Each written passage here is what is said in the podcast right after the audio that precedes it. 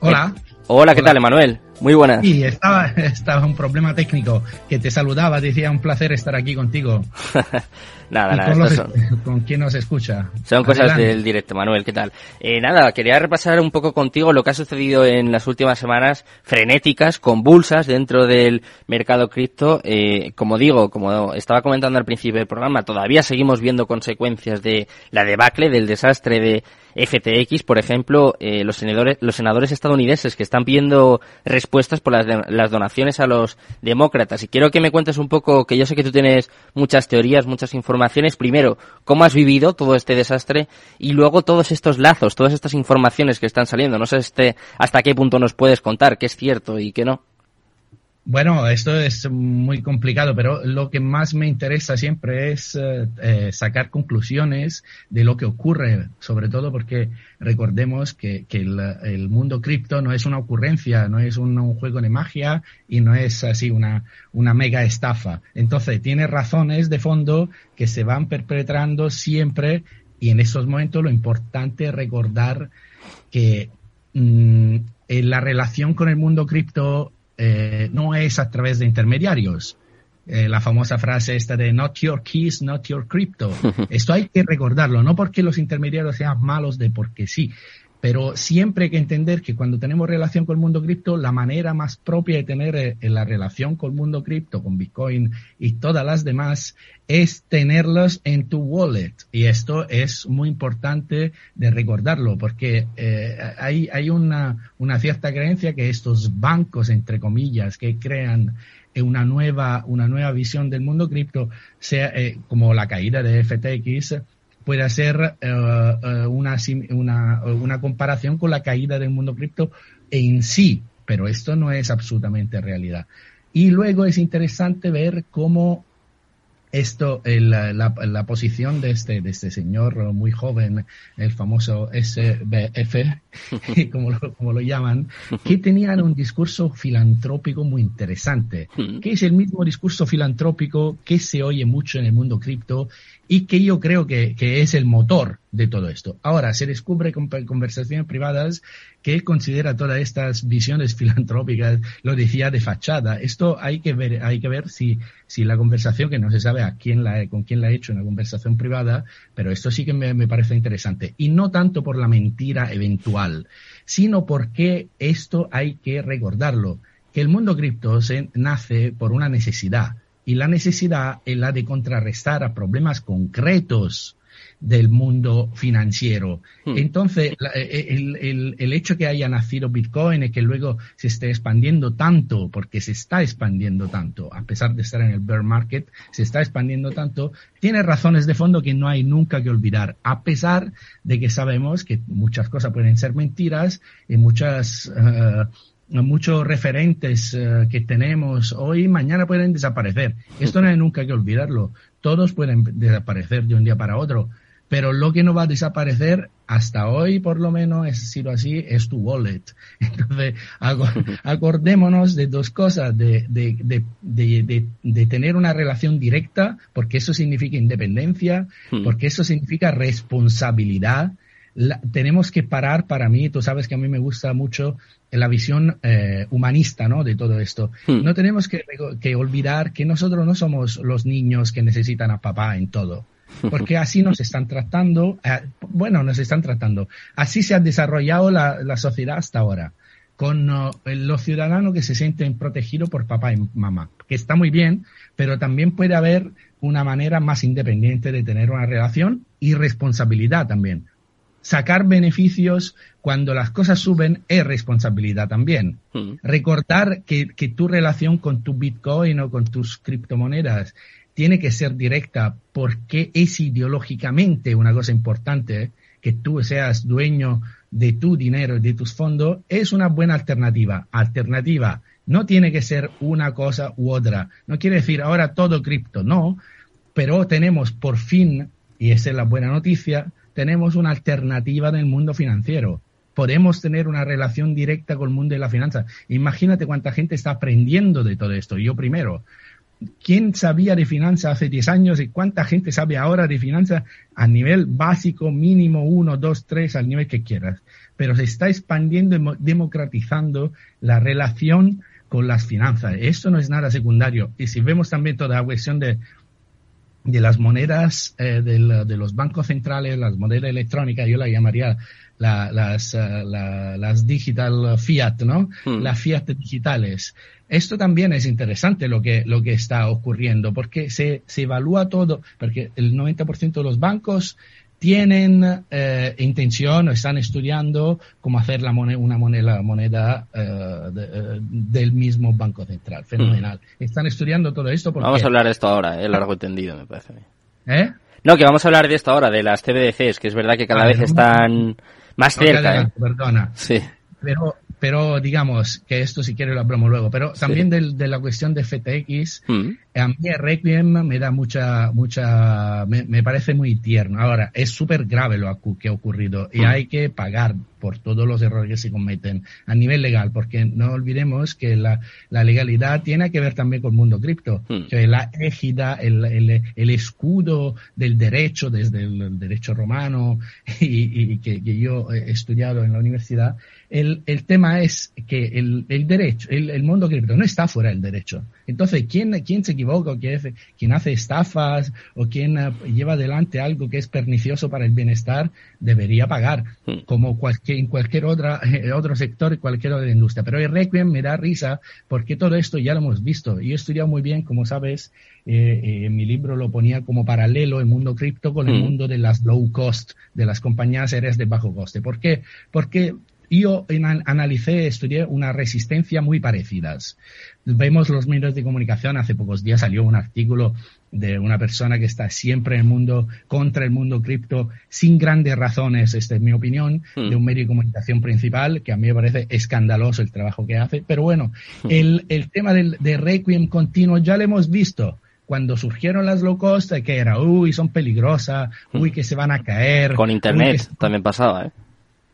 Exacto, uy, que son una estafa, y todo el mundo, uy, se acabó, se acabó low cost, lo, si lo vas a buscar, hay ocho, mil artículos que hablaban del fin de las low cost. Y ahora nos vamos a, a, enfrentar a lo mismo con las cripto, pero el mundo cripto, repito, no es, no está basado en, la nada. Y los fundamentos del mundo cripto y la gran infraestructura de que todo el mundo ahora se quiere aprovechar, pero la gran infraestructura sigue creciendo y es un invento del mundo cripto. Y esta gente que está trabajando para esto, está trabajando no solo para hacerse rico, está trabajando porque cree en el hecho que necesitamos a nivel global una, una alternativa, porque no olvidemos que dos tercios del mundo no tiene ni acceso a un banco.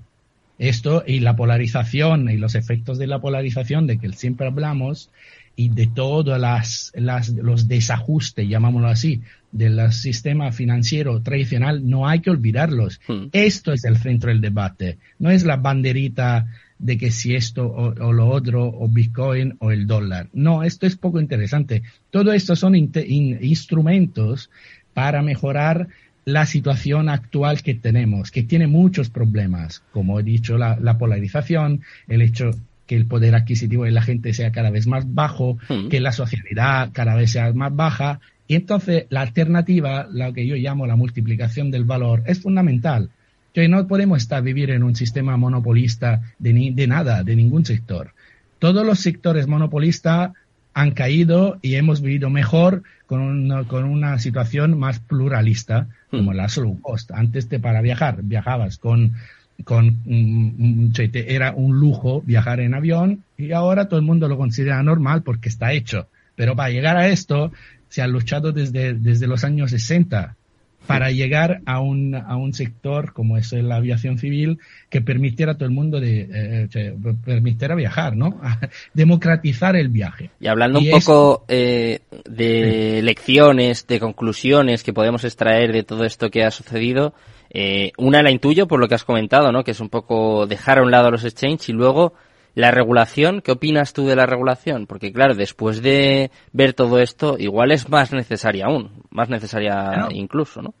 Pero sobre esto nunca, nunca, nunca nadie, recuerdo, tiene ninguna duda. De hecho, el mundo cripto siempre ha celebrado las regulaciones como algo positivo. Hay gente muy escéptica, ¿eh? hay gente muy, muy romántica, sobre todo en la idea de Bitcoin, que todo lo que sea regular no, no le gusta mucho, porque claro.࿼bueno, le puede no gustar, pero aún, aún así, habiendo estudiado Derecho, repito, eh, eh, todo está bajo la égida del, del aparato eh, burocrático y del aparato de legislación, por porque hemos, hemos crecido en esto. Ahora, como, como punto de vista a, largo, o sea, si, lo miramos bajo un punto de vista exquisitamente filosófico, sabemos muy bien que, que, eh, debería no ser necesario tanto el, el, derecho es, es resolver las controversias. Hasta que haya controversias, tiene que haber algo que defina eh, que por dónde vamos. Hmm. Entonces, entonces, el derecho es útil porque si alguien ha estafado o si el señor eh, SBF estaba, estaba, estaba, estaba estafando, estaba diciendo también que era un una finalidad filantrópica y no lo era, y pues deberá pagar por la, la, responsabilidad que tiene hacia un montón de gente que está llorando ahora mismo, eso seguro. Ahora, la regulación en general, si es para tumbar, esto merecería la revolución, pero en, en la calle. Quiere decir, bajar a protestar pacíficamente, pero protestar porque la alternativa es necesaria. Hmm.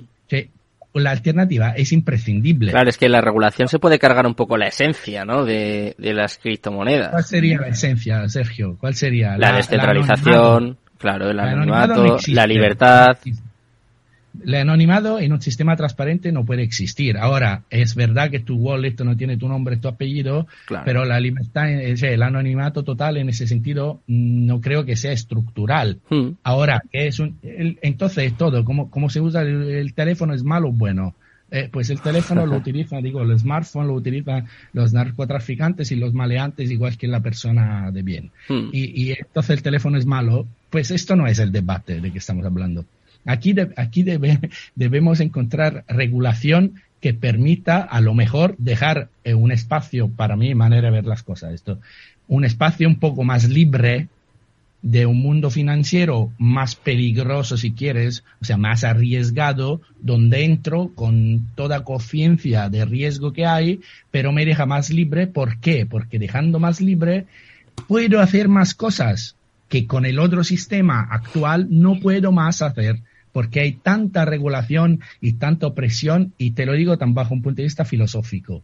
El control absoluto, que ya lo hemos repetido varias veces, el control absoluto es un error conceptual, porque es imposible. Entonces, si queréis eh, proyectar un mundo orwelliano donde el hermano y donde no podemos hacer nada, y, esto es horrible, ¿quién, lo, quién quiere esto? Pero no, nadie quiere esto. Entonces, esto saldrá fuera, porque eh, ahora que todo el mundo tiene un instrumento financiero en la mano, el día en que todo el mundo se entere que puede utilizarlo, vamos a estar mucho mejor, seguro. Que es, es matemático que vamos a vivir en un mundo mejor. ¿Por qué? Porque ahora mismo el monopolio financiero no ha permitido el florecer de un montón de cosas que son útiles mm. y que no se están haciendo si todo tiene que ser con ROI, con retorno de inversión y todo tiene que estar únicamente basado en esta lógica, muchas cosas no se pueden hacer. ¿Y qué son? Son todas cosas que nos hacen la vida mejor, como las cosas sociales, con proyectos de todo tipo, proyectos que a lo mejor el señor del Banco Central considera absurdo, que pero luego si lo aplicas y si lo haces efectivo, es muy útil para la gente. Eso es el problema. Entonces, dado que el feudo ya con prismático empañado no vea nada desde ahí, es necesario tener instrumentos que permitan a la gente arreglársela por su cuenta. Para hacer, lo estoy diciendo de manera fácil para que se entienda. Sí, sí, sí. Que es necesario crear instrumentos que permitan el florecer de otros proyectos que no entren en la lógica productivista estricta. Es una necesidad. ¿Cómo es la necesidad esta de la, digamos, de la manera de hacer, de la ideología de la criptojungla, que es la, la, la redistribución por sistema, no por beneficencia.